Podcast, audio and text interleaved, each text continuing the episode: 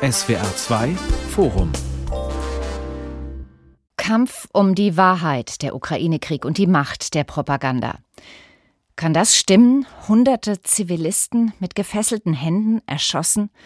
Was sagen die erschütternden Bilder aus der Kiewer Vorstadt Butscha aus? Ein Massaker? Von wem verübt?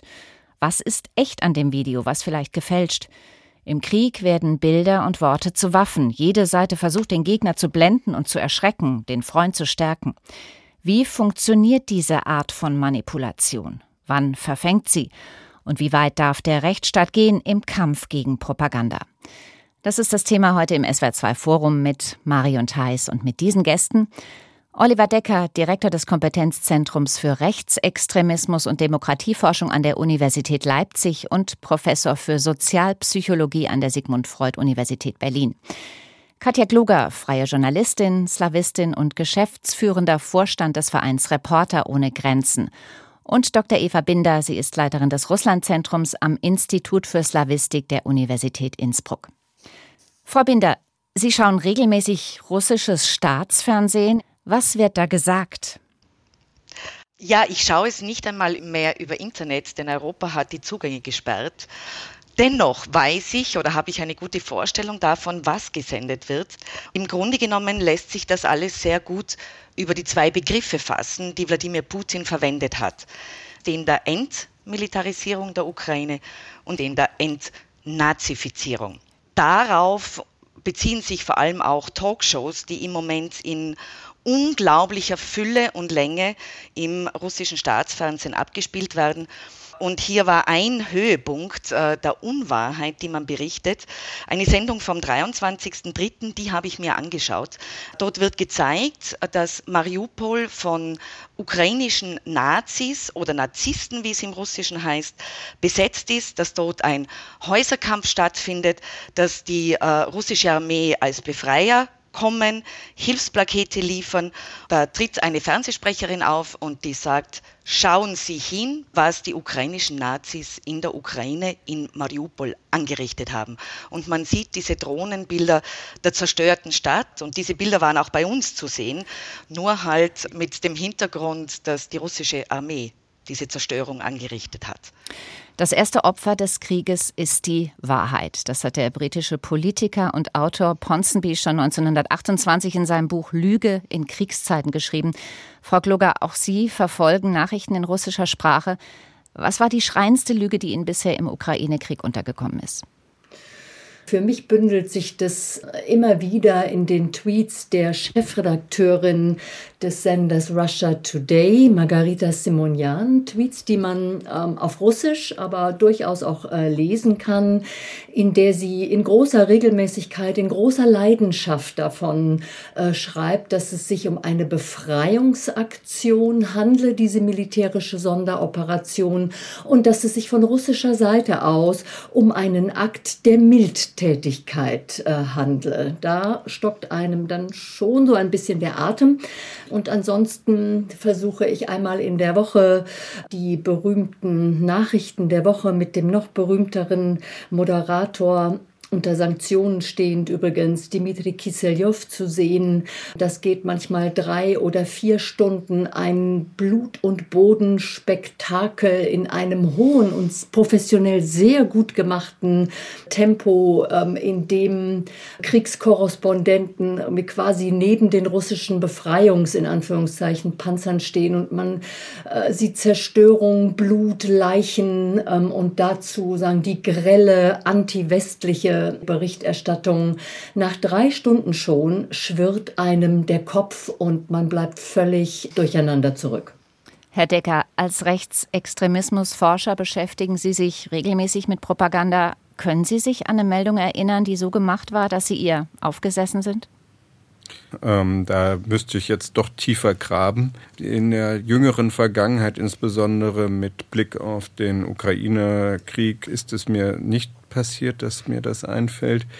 Ich glaube, dass äh, es auch ein sehr wichtiger Punkt ist, immer mit zu berücksichtigen an der Stelle, dass auch egal wie die Propaganda angelegt ist, wie geschickt sie ist, wie umfänglich sie ist, dass sie im Grunde genommen immer anknüpfen muss an etwas, was beim Empfänger bereits auch als Bedürfnis vorhanden ist. Äh, aus der Sicht der Sozialpsychologie wie der Psychologie denken wir gesellschaftliche Ereignisse äh, immer auch von Seiten des Bedürfnisses der Menschen, die Nachrichten, Propaganda oder auch Agitation, faschistische äh, Agitation hören wollen und äh, sie auch ähm, selber glauben wollen. Man muss sich das immer als ein Wechselverhältnis vorstellen, im Grunde genommen gegenseitiger Verführung. Es wird sehr viel über Social Media verbreitet an allen möglichen unwahren äh, Elementen und dann äh, ist es die Frage hier nochmal viel leichter, was findet ein Echoraum wo und was wird dann geteilt?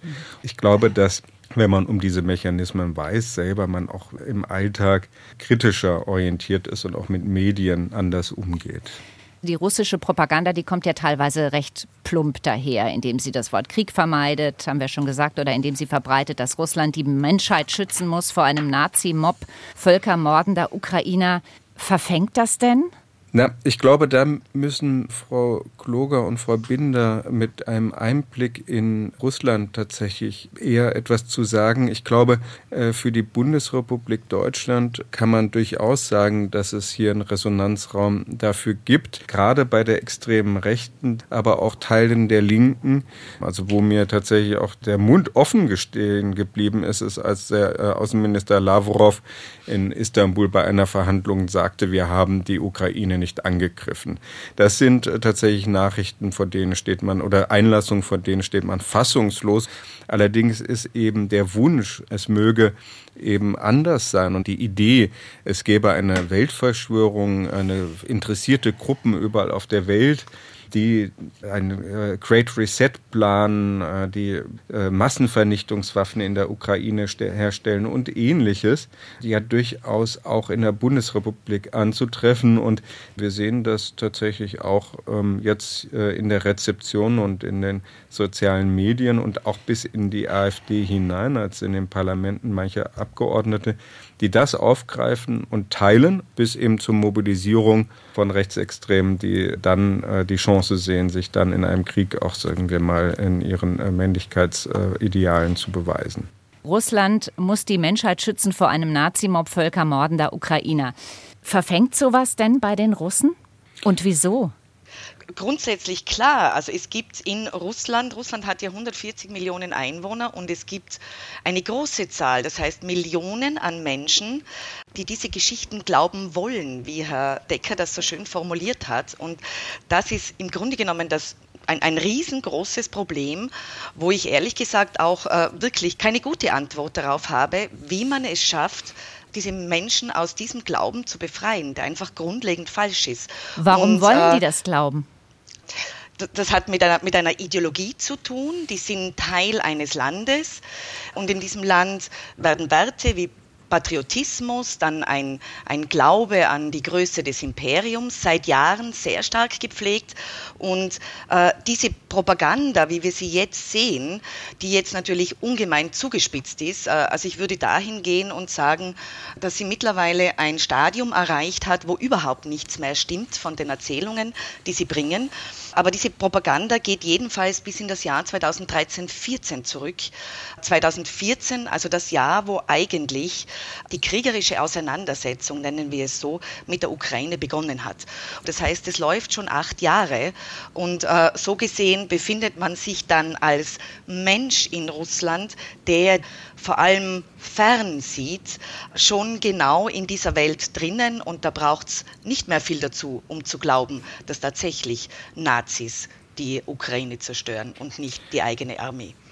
Was, ich würde versuchen, den Bogen ein, ein klein bisschen ähm, weiter zu spannen, wenn ich darf. Denn es stellt sich doch die schlichte Frage, wie füllt man die Leere in den Seelen der Menschen? Die ein mindestens ein Jahrhundert von Gewaltherrschaft und Tyrannei irgendwie hinter sich hatten und dann den Zusammenbruch der Sowjetunion wir erleben mussten. Schon Anfang der 90er Jahre, damals noch unter Präsident Jelzin, hatte man sich das als politisches Projekt vorgenommen. Was könnte eine neue identitätsstiftende Erzählung sein? Gar nicht eine richtige Ideologie, sondern eine Erzählung, hinter der sich die Menschen versammeln können. Und da kam man schon Mitte der 90er Jahre zum Schluss, dass diese Erzählung ähm, sich begründen soll in der geistigen Wiedergeburt Russlands mit all den vermeintlich wahren, orthodoxen, konservativen Werten, Patriotismus, Opferbereitschaft, die Geschichte des russischen Imperiums, der Antagonist des Westens, der Russland ja über die Jahrhunderte immer wieder äh, gewesen ist. Das zum einen und zum zweiten das ganz große Narrativ identitätsstiftend, nämlich der unter so vielen Opfern errungene Sieg im großen Vaterländischen Krieg im Zweiten äh, Weltkrieg. Und an diese Gefühle, die damit verbundenen, ganz tief sitzenden Ängste, ähm, spricht das Ukraine-Befreiungsnarrativ von vermeintlichen Nazis und der Verhinderung eines vermeintlichen Genozids irgendwie an. Und es trifft in die Seelen der Menschen und findet äh, durchaus Unterstützung. Heißt das, dass dieser Krieg in der Ukraine gar nicht möglich gewesen wäre, wenn die Menschen in Russland nicht vorher schon über Jahre Propaganda aufgesessen wären oder mit Propaganda beschallt worden wären? Ja, ich würde das auf alle Fälle als eine sehr kontinuierliche Entwicklung zu diesem Punkt hin jetzt im Nachhinein betrachtet sehen, der letzten, also wie auch Frau Gloger sagt, der letzten eigentlich der letzten 30 Jahre, aber verstärkt natürlich der letzten 20 Jahre mit dem Machtantritt von Wladimir Putin und mit einer ganz gezielten Strategie, vor allem gleich zu Beginn, das Fernsehen für den Staat mhm. und für die staatliche Ideologie und Propaganda einzunehmen. Wann ist denn Propaganda Propaganda oder vielleicht Indoktrination oder Manipulation? Kann und muss man da unterscheiden? Ja, das ist tatsächlich eine Frage, die ins Zentrum zielt. Äh, wir haben ja in den letzten Jahren auch eine sehr große Auseinandersetzung gehabt über sogenannte Lügenpresse, Fake News, mhm. Lückenpresse. Die äh, im Grunde genommen um etwas Ähnliches sich dreht. Propaganda ist ja ein Begriff, der sehr abwertend auch tatsächlich äh, schon diesen Kontext bekommen hat, weshalb heute äh, Menschen, wenn sie das äh, einsetzen, eher von Informationskampagnen oder ähnliches sprechen. Mit Propaganda meinen wir, wenn wir darüber sprechen, ja Falschinformationen, die aus Herrschafts- oder Machtinteressen gestreut werden, die die Herrschaft stabilisieren sollen oder, was durchaus hier in dem Zusammenhang aus Russland kommt, durchaus auch eine große Rolle spielt in den letzten Jahren, destabilisieren oder desinformieren sollen. Und das ist ja etwas, was tatsächlich eben auch, wie schon eben von Frau Kloger und Frau Binder angesprochen wurde, einen gewissen Vorlauf hat. Das passiert jetzt nicht gerade aufs Neue, sondern diese Infrastruktur, diese Möglichkeiten sind in Russland über die letzten Jahre aufgebaut worden. Die Einflussnahmen über entsprechende Kanäle, über die Informationskanäle des Internets wurden genutzt, zum Beispiel im US-amerikanischen Wahlkampf.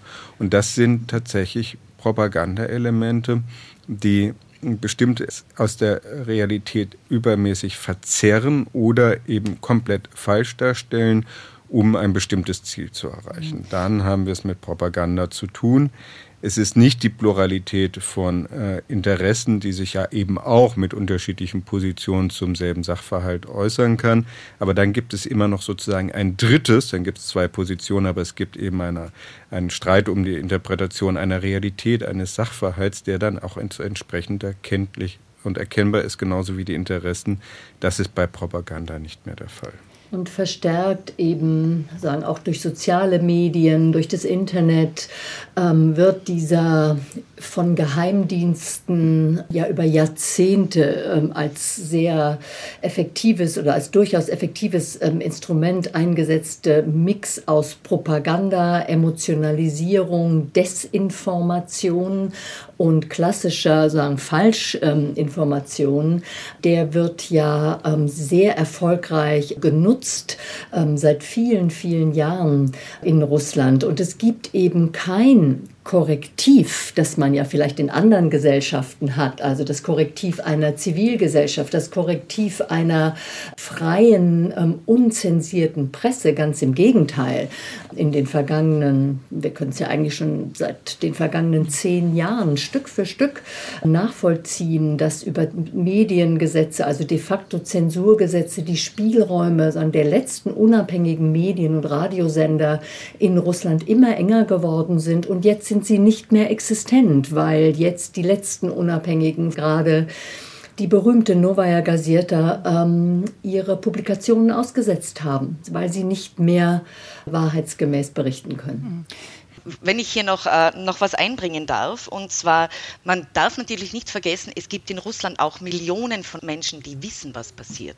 Das muss man auch ja. dazu sagen. Und äh, wir hatten eine eine sehr interessante Diskussion mit, äh, mit einer russischen Literaturwissenschaftlerin, also im Zusammenhang mit einem Vortrag. Da ging es um den Spätstalinismus, um diese Zeit nach dem Krieg von 1946 bis 1956. Und sie hat für mich was äh, Wichtiges gesagt. Natalia Gromowa ist ihr Name, die ist derzeit in Polen, in Warschau, also hat das Land verlassen. Und die hat gesagt, es gab, also in den letzten, in den vergangenen zehn Jahren vor allem, es gab genug Anzeichen um sich Sorgen zu machen. Und dennoch hat man sich in dieser Situation, wo doch jede Meinungsäußerung möglich war, also bis, bis heute, bis zu diesem Krieg, man hat sich in dieser Situation in Sicherheit gewiegt und hat den Fernsehen als einfach dummes Zeug abgetan. Also diese Propaganda, die äh, auf die Menschen eingeprasselt ist, die fernschauen. Ich fand auch eben den Hinweis sehr wichtig und interessant auf die Entwicklung der letzten 30 Jahre. Das ist ja etwas, was wir durchaus nicht nur in Russland beobachten können. Wir haben Transformationsfolgen, die wir in ganz Osteuropa äh, beobachten können, ja auch in Deutschland beobachten können, die durchaus auf diese Lücke hinweisen, auf diese fundamentale Verunsicherung, wenn ich es mal äh, mit nennen darf, und auch die Entwertung von Lebensläufen und Biografien, die andererseits auch wiederum in politischen Systemen stattgefunden haben, die sehr stark auf autoritäre Elemente gesetzt haben und auch eine Form von, sagen wir mal, freiwilliger Unterwerfung mit sich gebracht haben. Und da ist etwas äh, im Grunde genommen äh, verloren gegangen, was, wie es eben genannt wurde, was eine Lücke hinterlassen hat und sogar auch ein Ressentiment, weil eben die Rechnung für das, was man bereit war zu liefern, nicht beglichen worden ist, wenn mir diese Metapher gestattet ist. Und da äh, sind natürlich erfolgreich solche Formen von Erzählungen, die auf eine Kollektividentität abheben, die durch äh, solche geteilten äh, Vorstellungen einer Angehörigkeit zu sein einer großartigen Gruppe, einer Nation, äh, auch Kompensationsmöglichkeiten für den individuellen Selbstwert und das wird dann auch entsprechend gehört, selbst wenn bei vielen Menschen trotzdem auch ein Restzweifel bleibt. Aber dann wird es tatsächlich auch immer schwieriger, sich dem zu entziehen, wenn das sozusagen zum allgemeinen Grundsound der Gesellschaft gehört, in der man da lebt. Schauen ja, und nach der, äh, Entschuldigung, ich nur noch vielleicht dieser ergänzende Gedanke, sagen, nach sagen, den ersten Jahren der putinschen Herrschaft. Das waren für Russland ja goldene Jahre. Der Putin-Konsens. Putin bringt die Wirtschaft wieder in Ordnung, Wirtschaftswachstum, irgendwie es glitzert und trinkt sich guter Wodka überall. Und dafür ähm, verzichten die Menschen auf Forderungen nach politischer Partizipation. Einmal ganz grob gesagt. Also dieser Putin-Konsens, der zerbrach ja am Ende der zweiten Amtszeit ähm, von Putin, auch dann mit den Protesten Protesten 2011, als Hunderttausende von Menschen gegen das System und damit gegen Putin auf die Straße gingen. Und in den vergangenen zehn Jahren, das ist zumindest mein Eindruck aus äh, vielen Reisen und Gesprächen, haben wir es mit einer in Wahrheit komplett desillusionierten Gesellschaft zu tun. Sehr zynische Grundhaltung, auch sehr apolitisch. Ähm, diese Grundhaltung, in Wahrheit ist ja doch irgendwie jeder käuflich. In Wahrheit ändert sich doch nichts zum Besseren. Also müssen wir irgendwie sehen, wie wir überleben und das Beste draus machen. Irgendwie dann doch jeder für sich sozusagen eine atomisierte irgendwie Gesellschaft. Und dann kommen solche Versuche der, der Klebemittel durch Propaganda, durch Erzählungen, durch Schulunterricht, in denen dann die Menschen vielleicht doch wieder so ein kleines Stückchen irgendwie eine Heimat finden. Und die, die das nicht wollen oder nicht äh, können, die haben ja auch schon in den vergangenen Jahren das Land verlassen. Es waren ja in den vergangenen zehn Jahren schon Hunderttausende, die äh, Russland für immer verlassen haben. Sagen Sie Nur kurz. ganz ein Element, was in dem Fall sehr, sehr zentral ist, was wir sowohl in der Propaganda als auch im Krieg jetzt sich äußert, ist, dass so eine Schließung, eine, eine Aufbau einer Gruppenidentität immer mit sich bringt, als ein Außen, was bekämpft werden muss. Das hat etwas auch mit der Grundstruktur, den psychologischen Prozessen zu tun. Das sehen wir hier. Es braucht ein Außen, das bedrohlich ist und über dem Weg kann man es herstellen. Das sehen wir bei der Propaganda mit den antisemitischen Motiven, die in diesen Verschwörungserzählungen drin sind. Aber das sehen wir natürlich auch in dieser Erzählung über den Angriff, der von außen eigentlich droht auf Russland. Und dass das verfängt, hat eben mit denselben Gruppenprozessen zu tun. Jetzt haben wir die lange Geschichte der Propaganda in Russland angesprochen. Ähm, die Russen gelten ja so ein bisschen als die Großmeister der Propaganda, die Trollarmee oder die Putin-Bots. Das sind ja die äh, Bezeichnungen für verdeckte Organisationen in Russland, die im Auftrag des Staates im Internet manipulieren. Das kommt alles von dort. Was haben denn die Ukrainer oder haben sie überhaupt etwas dagegen zu setzen? Den Präsidenten. Jedenfalls äh, den Präsidenten. Und das ist ein, ein also auch wiederum so ein, ein schönes, griffiges Beispiel dafür, was medial passiert, wenn man sich ansieht, wie sich Putin ablichten lässt und wie Zelensky auftritt. Mhm. Aber dürfen wir denn alles glauben, was von dort kommt, nur weil es nicht russisch ist? Ähm, die Antwort äh, versteht sich fast von selbst, nicht? Also ich, ja. aber ich sage mal trotzdem nein, natürlich nicht. Also es ist sehr schwer. Äh, Sie hatten es eingangs schon selber gesagt. Als erstes äh, stirbt im Krieg die Wahrheit. Natürlich kann man aus heutiger Perspektive sagen, dass das, was wir aus der Ukraine hören und sehen, eher Lücken sind als Lügen. Die Berichterstattung ist eher durch Ungenauigkeit gekennzeichnet, äh, durch Auslastung. Es werden bestimmte Bilder gezeigt und die fallen nicht vom Himmel. Aber ähm, es ist doch ein deutlicher Unterschied in der Transparenz festzustellen, die man da sieht. Also die Falschmeldungen können wir bisher in dem Ausmaß noch nicht ausmachen. Da muss man immer vorsichtig sein. Nur weil man etwas nicht sieht, heißt es nicht, dass es nicht da ist. Aber äh, insbesondere fallen hier auf, es werden Zerstörungen gezeigt, es werden zerstörte Kriegseinheiten äh, Russlands gezeigt und andere Elemente eben ausgelassen. Aber das, was man sieht, hat man heute den Eindruck, entspricht tatsächlich auch dem, was man aus anderen Quellen bestätigt äh, bekommen kann. Nun ist im Nebel des Krieges ist es dann manchmal mehr oder weniger Licht. In der Ukraine äh, sind ja nun doch viele Korrespondenten unterwegs, auch Korrespondenten vieler westlicher Medien. Sie alle, das muss man dazu sagen, unterstehen auch den ukrainischen Gesetzen der Militärzensur. Das heißt, was kann man wann äh, melden, welche Augenzeugenberichte kann man wann vermelden. Also das muss man einschränken schon auch immer sagen, aber insgesamt ergibt sich, äh, glaube ich, ein vergleichsweise transparentes Bild über die Geschehnisse in der Ukraine mit einer ganz großen Ausnahme. Und das ist das, was im Osten der Ukraine, im Donbass, in den sogenannten ähm, beiden Volksrepubliken und ähm, entlang der sogenannten Kontaktlinie zur Ukraine im Moment passiert. Wenn wir die Bilder aus Russland sehen, dann sehen wir ukrainische Angriffe, äh, auch Raketen- und Artillerieangriffe in Richtung Donetsk mit toten äh, Menschen und äh, leidenden Menschen. Das sind natürlich Bilder, die wir von der ukrainischen Seite irgendwie nicht bekommen. Also deswegen immer der Zusatz, dass man viele Dinge nicht äh, wirklich unabhängig ähm, überprüfen kann. Kampf um die Wahrheit, der Ukraine-Krieg und die Macht der Propaganda, das ist das Thema heute im SWR2 Forum. Verändert sich Propaganda im Krieg oder andersrum geht Krieg überhaupt ohne Propaganda? Ich würde sagen, nein. Und das betrifft natürlich auch die ukrainische Seite.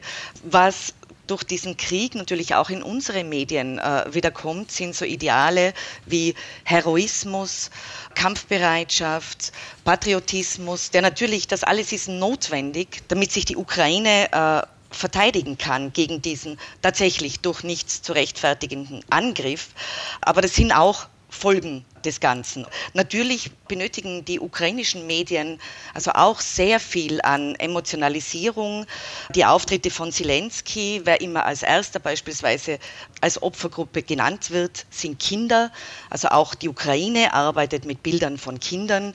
Und ein Beispiel auch, dass sich auch die Ukraine in diesem Informationskrieg befindet, sind die zahlreichen im Internet, auf YouTube vor allem kursierenden Interviews mit Kriegsgefangenen, was tatsächlich ein Problem ist, da es äh, ja. diese öffentliche Zurschaustellung gegen die Genfer Konvention von 1949 ja. verstößt.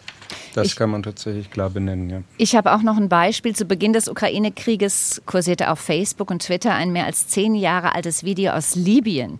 Und da haben Nutzer behauptet, es zeige ein abstürzendes russisches Kampfflugzeug, das ukrainische Streitkräfte abgeschossen hätten. Wie soll denn der ahnungslose User wissen, ob das stimmt und was daran stimmt? Können wir überhaupt noch entscheiden, was ist wahr und was ist falsch, wenn wir nicht Profis sind wie Sie, Frau Kloger zum Beispiel? Glaube. Naja, das ist ja ein grundsätzliches Problem, auch jenseits von Kriegen. Ne? Also es ist ja ein Problem irgendwie sozialer Medien und der Nutzung von sozialer Medien. Man kann natürlich jetzt immer auf Medienerziehung und ähm, die kommenden Jahre irgendwie hoffen, in denen sich das ähm, irgendwie hoffentlich bei den Kindern und jungen Menschen irgendwie durchsetzt. Ähm, einerseits, andererseits versuchen ja viele sagen, Organisationen, die sich mit Meinungs- und Pressefreiheit beschäftigen, unter anderem auch so Reporter ohne Grenzen. Wir versuchen schon so ein bisschen Licht ins Dunkle zu bringen, indem wir Standards ähm, festlegen, wie Medien professionell arbeiten, wie sie ihrem Handwerk nachgehen sollten und dass wir das ähm, für Nutzer dann mit einer Art Label versehen, mit so einem Vertrauenslabel. Das ist ein, ein sehr kompliziertes Verfahren auf äh, europäischer und internationaler Ebene. Es arbeitet mit ganz äh, festen Standardisierungsvorgaben. Und wer sich als Medium in diesen Prüfungsprozess äh, begeben möchte, muss diesen Standardisierungsprozess durchlaufen. Und wenn man ihn positiv durchläuft, dann kann man sich als Medium so ein Label bekommen. Es ist so ein weißes Label, Trusted äh, Medium. Und dann kann man als User, als ganz normaler User, kann man eigentlich ganz guten Gewissens davon ausgehen, dass Grundstandards der Berichterstattung, also die Grundwerkzeuge unseres journalistischen Handwerks, dass die äh, gewahrt sind. Das ist immerhin so eine kleine Hilfestellung. Auf jeden Fall. Und ich glaube, das, was wir hier mit indirekt angesprochen haben, ist etwas, was wir zum Teil auch aus indirekt äh, auch an anderer Stelle mitbekommen, wenn wir Untersuchungen durchführen zum Vertrauen in die Medien. Dann können wir feststellen, dass das Vertrauen dann relativ hoch ist und stabil, wenn Menschen sich über mehrere kuratierte Berichterstattungen, also sprich Tageszeitung, öffentlich-rechtlicher Rundfunk und ähnliches informieren das große Problem ist, glaube ich, und das ist dann auch schwer im Zweifelsfall das anzufassen, ist, äh, wenn Menschen glauben, dass sie äh, in der Lage sind, jede Information und auch solche zum Beispiel Berichterstattung aus eigener analytischer Kraft zu beurteilen. Wir brauchen kuratierte Orte, deren Interessen wir ja auch dann einschätzen können, wenn ich regelmäßig ein Organ lese, habe ich auch eine Vorstellung davon, welche Informationen dort in der Regel eher zur Sprache kommen, wo andere weniger dann vielleicht auftauchen und kann mich dazu verhalten. Wenn ich allerdings mich auf Medien, äh, auf äh, Internetberichterstattungen verlasse, dann verlasse ich mich auf eine Form von Kuratierung, Betreuung der Nachrichten, die durch Algorithmen passiert. Und das ist, glaube ich, auch etwas, wo man als mündiger Bürger auch in der Verpflichtung ist, äh, entsprechend zu triangulieren, würden wir sagen. Also tatsächlich auch mehrere Quellen zu nutzen, um mich zu informieren und einzuschätzen, was sind dabei jeweils die Interessen, die zur Sprache kommen. Ohne das, ohne diese aktive Teilhabe wird es eben auch nicht möglich sein, gut informiert zu sein.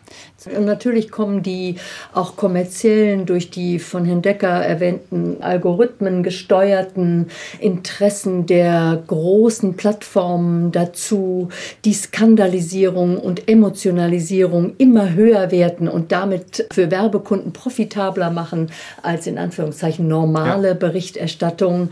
Äh, das ist ein ganz, ganz großes Feld, sozusagen der Inhaltsregulierung durch ähm, die großen Plattformen ähm, wie Facebook, Twitter, Google.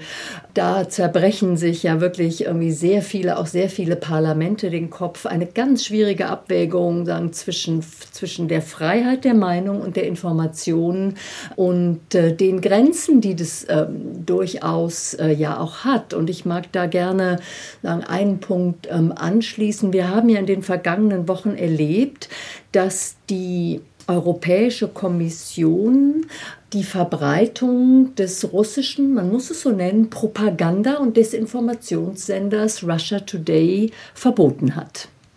Also ein politisches Verbot. Und man muss mit Russia Today wahrlich äh, nicht einverstanden sein.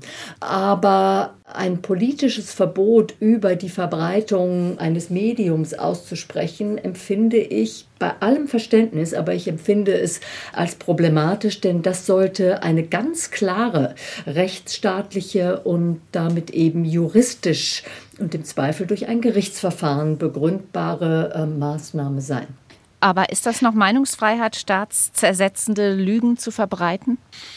Grenzwertig? Also ich denke Aber mir, Zweifel, es, ja. es, kann, ja, äh, es ist ein, ein unglaublich problematischer Weg, äh, in Richtung Verbot zu gehen. Äh, ja. Und das betrifft sowohl die Sperrung der russischen Fernsehsender und Kanäle. Man kann ja nicht einmal mehr auf russische Zeitungen zugreifen. Also auch Kamersant ist gesperrt. Das ist alles gesperrt von Europa aus. Äh, dann betrifft es natürlich äh, Russia Today. Es betrifft auch Diskussionen in Deutschland in Bezug auf dieses Z dass man hier ein Symbol verbieten will.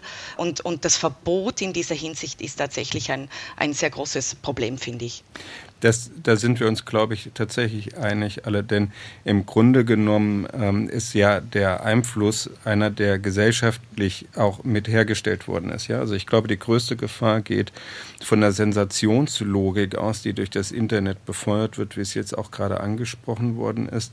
Und die Frage ist ja dann eher, wie reagieren wir darauf? Eine eine solche Einstellung von Medien, ähm, das ist tatsächlich von politischer Seite, betrachte ich auch als sehr, sehr äh, problematisch. Jetzt bleiben wir nochmal bei dem Z-Zeichen. Ähm, da heißt es ja vom Bundesinnenministerium, der russische Angriffskrieg ist eine Straftat und wer diesen Angriffskrieg öffentlich billigt, der kann sich daher selber auch strafbar machen, wenn er dieses Z-Zeichen zeigt, was ja Zeichen ist für russische Kriegspropaganda. Es ist in der Ukraine oft auf russischen Militärfahrzeugen Fahrzeugen zu sehen. Ist das nicht nachvollziehbar, dass man so agiert von deutscher Seite aus?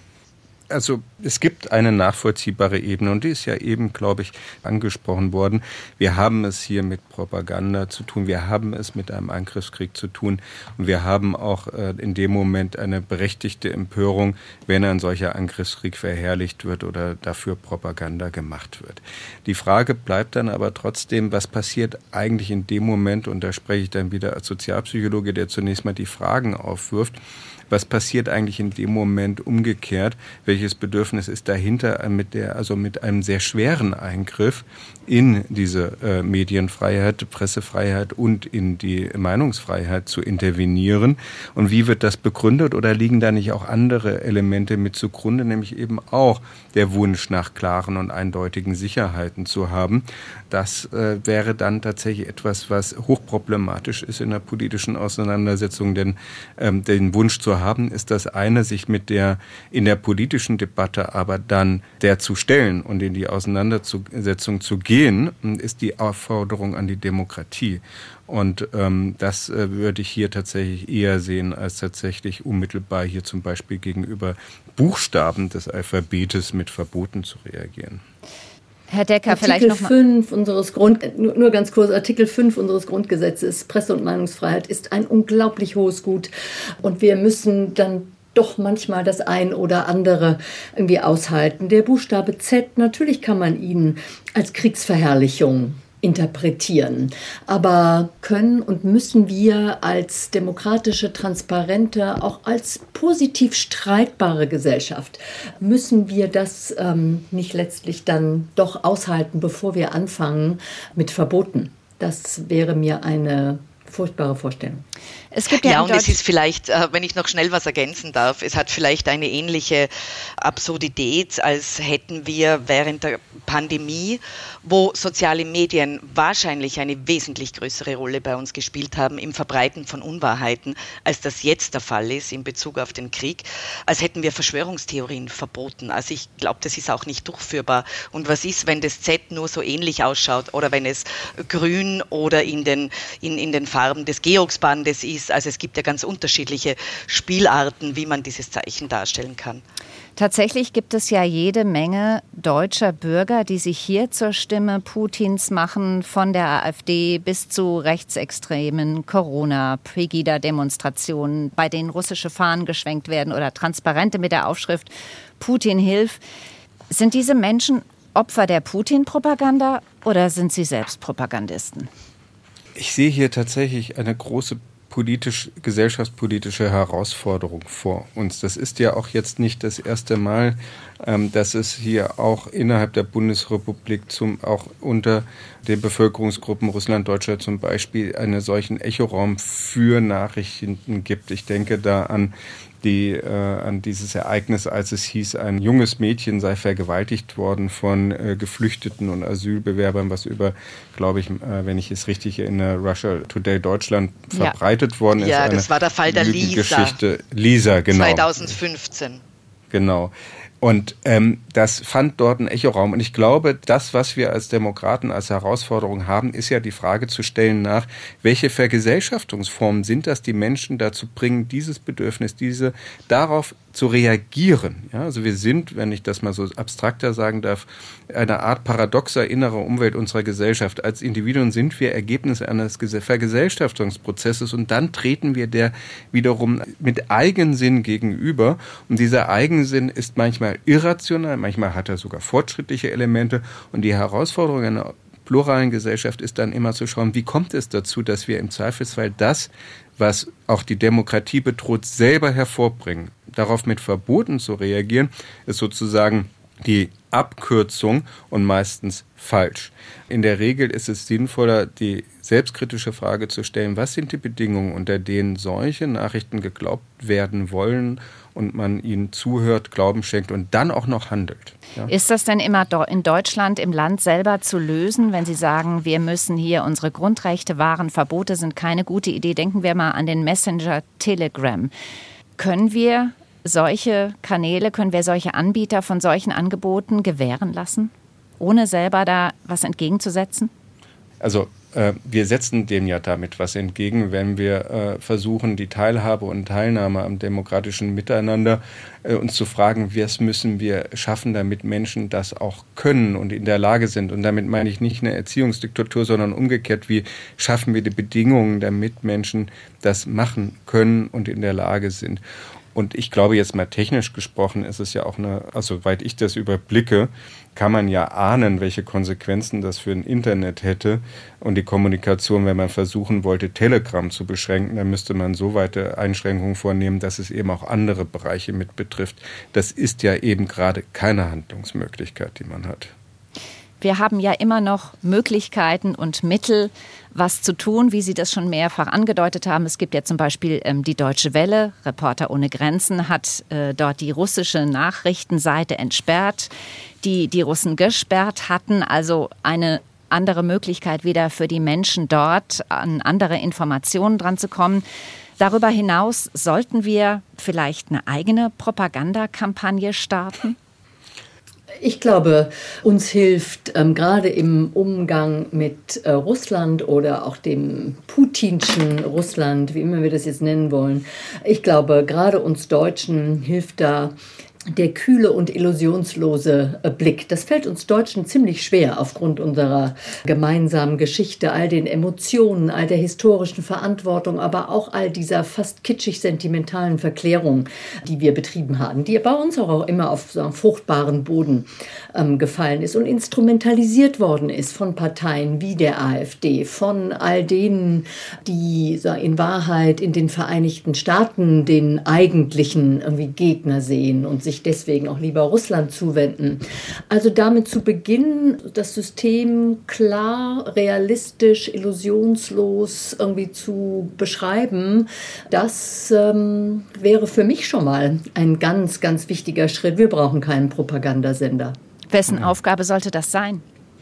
Unser aller Aufgabe, ja. der von Journalisten, von Historikern, ähm, der Bürger selbst, von Politikerinnen und, ähm, und Politikern, von Medien auch. Also warum schreiben wir über Jahre über den Altkanzler Gerhard Schröder? Warum benennen wir nicht seine Tätigkeit, die eine durchaus legitime ist aus seiner Sicht, nämlich seine Tätigkeit als entscheidender ähm, Deutschland-Lobbyist für zwei russische irgendwie Staatskonzerne, nämlich ähm, Rosneft und Gazprom und Nord Stream 2 ähm, sagen, im Anschluss daran. Einfach die Dinge klar und nüchtern benennen. Das wäre schon mal ein Anfang. Ja, und wenn ich mir erlauben darf, als Österreicherin hier noch einen Seitenblick auf Deutschland zu werfen. Also erstens sind hier natürlich wirtschaftliche Interessen äh, ganz wichtig, die auch zu hinterfragen. Das fehlt mir noch etwas. Also diese ganze Frage um den Bezug von Gas und Öl aus Russland. Und das Zweite ist, äh, also es gab äh, neulich in der Zeit den Aufschrei einer ukrainischen Sängerin, Mariana Sadowska. Und ich glaube, Deutschland tut sich besonders schwer. Seit 2014 ist es zu beobachten, also auch wirklich ernsthaft die ukrainische Seite zu hören, weil durch diese lange deutsch-russische Geschichte und die deutsch-russischen Beziehungen ist man geneigt, äh, den kleineren Teil hier weniger Raum zu geben. Die Ausgangsfrage war ja die, Ihre wahrscheinlich auch äh, sehr zugespitzt nach einer Propagandaabteilung. Da bin ich ja tatsächlich auch ganz bei meinen äh, Mitdiskutantinnen. Äh, ich arbeite als Wissenschaftler und als kritischer Wissenschaftler ja sehr bemüht darum, eben transparent Erkenntnisse zu schaffen über gesellschaftliche Prozesse und das durchaus auch mit einer ausdrücklichen Kritik über die letzten Jahre, zum Beispiel an der Wirkung, an dem Einsatz äh, des Inlandsgeheimnisses, des Verfassungsschutzes. Und sobald wir beginnen, intransparente äh, Methoden zu verwenden, ähm, verraten wir im Grunde genommen die Grundidee der Demokratie, nämlich die Nachvollziehbarkeit auch von Interessen äh, und der Transparenz, äh, wie äh, Erkenntnisse zustande kommen. Und das ist, glaube ich, auch äh, zwar, wie sagte Sigmund Freud, äh, so schön, die Stimme der Vernunft ist leise, aber sie wird sich durchsetzen. Dafür muss man natürlich was tun, aber daran glaube ich auch weiterhin und ich denke, Propaganda wäre da. Da verrät man sich selbst und kommt in das, was man so schön einen performativen Selbstwiderspruch nennt. Letzte Frage an Sie, Frau Gloger. Glauben Sie, Putin weiß selbst noch, was wahr und was unwahr und was falsch und was richtig ist?